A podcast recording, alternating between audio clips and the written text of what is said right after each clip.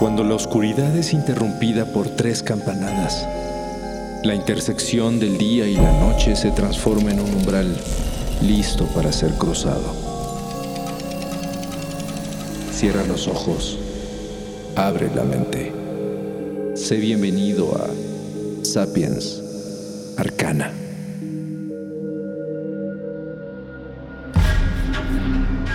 Un halo de luz resplandeciente y colorido que rodea nuestro cuerpo físico y que es invisible a los ojos comunes.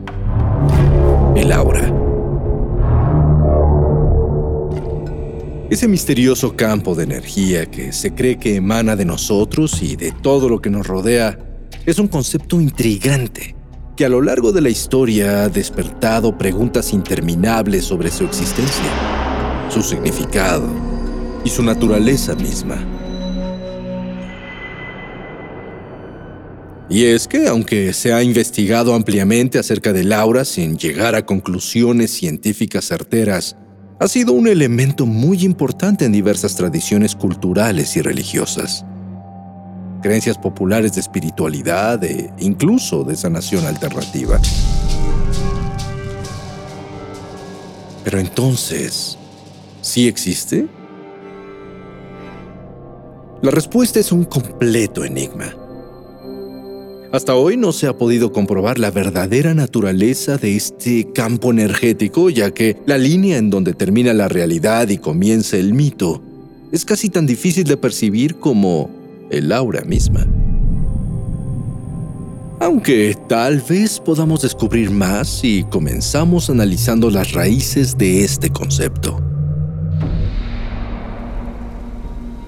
El término aura en latín y griego antiguo significa viento o brisa.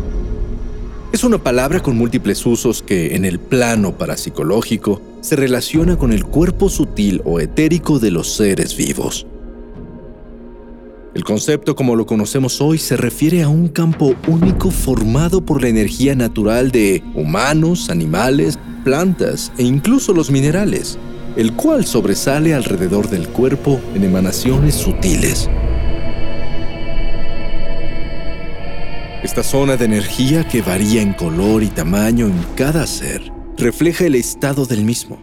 De esta forma, aquellos que cuentan con la facultad de ver el aura pueden deducir por simple observación el estado de la conciencia de una persona, así como su funcionamiento físico, mental y emocional. Según las hipótesis más aceptadas, el estado de ánimo, la salud e incluso el nivel de desarrollo espiritual de un ser vivo influyen en el aspecto de su aura, que también puede tener distintos grados de brillantez e intensidad. Adicionalmente, se cree que el aura puede reaccionar al apego o al rechazo que podamos sentir hacia otros individuos que se encuentran cerca. Y a su vez, hay personas que inconscientemente podrían sentir de alguna forma los efectos causados por el aura que emana de otros. Todo esto es únicamente el principio de una serie de profundas interpretaciones que se le han dado a este curioso fenómeno a lo largo de los siglos. De hecho, podríamos pensar que el aura es una idea de la nueva era pero tiene raíces en épocas muy antiguas. Las enseñanzas místicas de la India manejaban la idea de una energía prevalente en los cuerpos vivos, conocida como prana, con el cual se pueden formar varias auras en un individuo. Estas corresponden a distintos aspectos del ser, resonando entre otros con su salud, su espiritualidad, su carácter o su karma. La cultura china maneja de forma similar el concepto del ki como el flujo de energía vital que emana y rodea a los seres vivos. En otras sociedades antiguas como la egipcia, también incluían una especie de aura en su iconografía, como un campo brillante que rodeaba figuras de entidades divinas. Y lo mismo sucedía con las imágenes cristianas que rodeaban a los seres celestiales y a los santos con brillantes halos de luz. Esto también se daba en otras culturas orientales que rodeaban a sus divinidades con fuego o aros resplandecientes. En la antigüedad, varios científicos griegos incluyeron en sus estudios referencias a un manto luminoso que emanaba de los cuerpos. E incluso los persas utilizaron métodos de sanación que aludían a estas emanaciones. En el siglo XVI, el gran alquimista Paracelso estudió profundamente el concepto del aura cuyo aspecto comparó con una esfera de fuego y le llamó globo ígneo. Él decía que se trataba de una luminosidad visible en la medida que el avance espiritual de la propia persona lo permitía, una envoltura que podría servir para curar su cuerpo físico. En el siglo XVIII, el doctor vienés Franz Mesmer inició algunos de los primeros estudios científicos sobre el aura.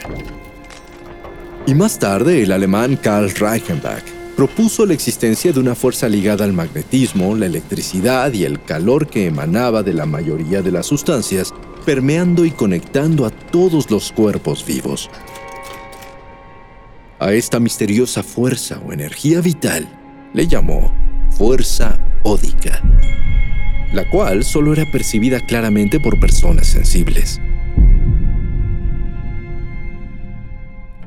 La mística teosófica Elena Blavatsky también manejó en sus escritos la idea del aura y planteó que se trataba de una forma ovalada de tono azul parecida a una niebla que representa al ser humano astral. Según sus teorías, el aura adquiere distintos colores prismáticos que corresponden a ciertos principios y reflejan el estado interno y el carácter de la persona para el clarividente que logra percibirlos.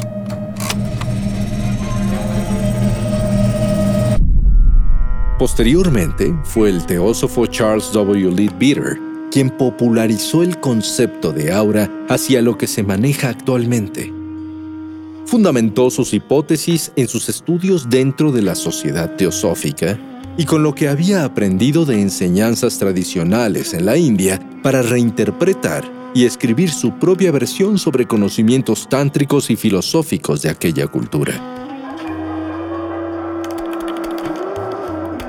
Así, entre otras características, Leadbeater asoció esta energía con los chakras, y estableció significados para cada color que pudiera adquirir el aura, que variaban desde un azul claro como una espiritualidad noble hasta un amarillo de intelectualidad, un naranja de ambición, un rojo oscuro de furia y un gris pesado que significaría una depresión. Muchos teósofos e investigadores tomaron los escritos de Leadbeater para crear nuevas interpretaciones. Por ejemplo, la teosofista Alice Bailey propuso que el aura está formada por tres tipos de energía. La de salud, la astral o emocional y la mental. Y aun cuando la astral es la más importante, la mental eventualmente obliteraría a la emocional para marcar una evolución del individuo. De esta forma, los maestros pueden saber si estamos listos para iniciar nuestro camino como discípulos, ya que el aura es un mecanismo subjetivo que guarda lo aprendido y refleja el punto en el que nos encontramos en nuestra evolución hacia un estado de iluminación. Los estudios del aura se expandieron mucho durante el siglo XX, especialmente con la llegada del movimiento de la nueva era, y se enfocaron también en su relación con la sanación holística. Pero, aun cuando cada vez más personas se interesan por el tema, el hecho es que científicamente no ha sido posible comprobar su existencia. Pruebas y experimentos controlados a lo largo de décadas aún no han llevado a una conclusión definitiva. Y la supuesta facultad que muchos afirman tener para la visualización del aura es imposible de comprobar. Entonces, ¿cómo saber si este antiguo concepto es cierto? ¿Cómo comprobar que en verdad nos rodea un campo de energía colorido y luminoso que emana resonando con nuestro más profundo ser? Muchos lo siguen intentando. En 1939, el investigador ruso Semyon Kirlian y su esposa Valentina desarrollaron una técnica de fotografía que en teoría podría captar la imagen del aura. La idea surgió tras observar un efecto curioso de color en los electrodos de un paciente que recibía tratamiento médico con un generador de alta tensión. A través de cámaras especiales que construyeron y que contenían un generador eléctrico de alta frecuencia, los Kirlian lograron captar imágenes de un campo eléctrico alrededor de los objetos fotografiados, el cual dedujeron que se trataba del aura.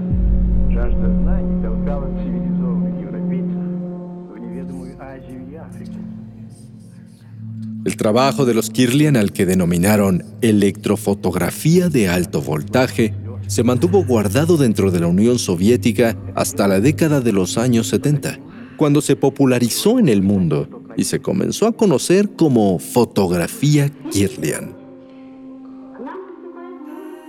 La técnica se tomó como un gran descubrimiento, especialmente al publicar algunos ejemplos interesantes como la silueta de una hoja de árbol que aparecía como un aura completa, aun cuando ésta acababa de ser partida por la mitad. Este trabajo fue sometido a extensas pruebas científicas para reafirmar o desmentir su relación con el aura. Y se han obtenido incontables posibles explicaciones alternativas del fenómeno.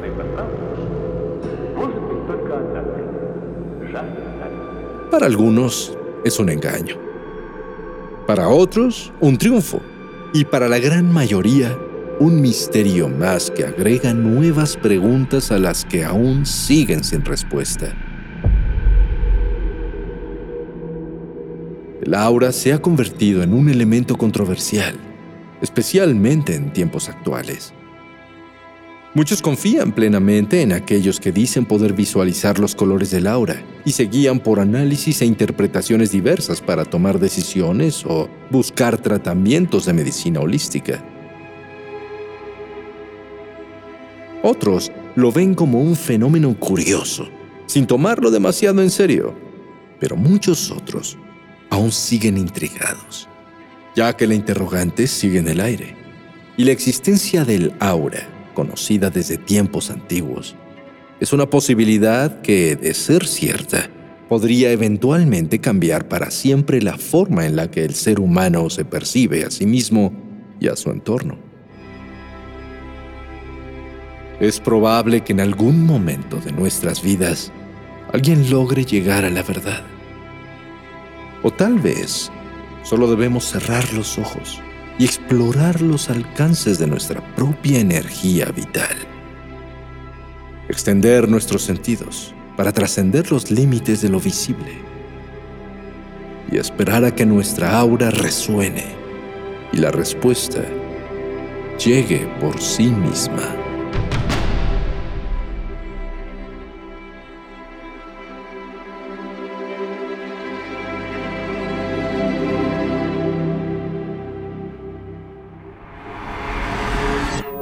El umbral se cierra hasta que la luna lo vuelva a abrir. Mientras tanto, abre los ojos y asómate en las grietas del espacio y el tiempo. Y si te atreves, descubrirás qué hay más allá de lo que consideras real. Sapiens Arcana, soñado por Luis Eduardo Castillo, esculpido por Emiliano Quintanar, asistente de escultor Diego Martínez trazado por Keren Sachaires.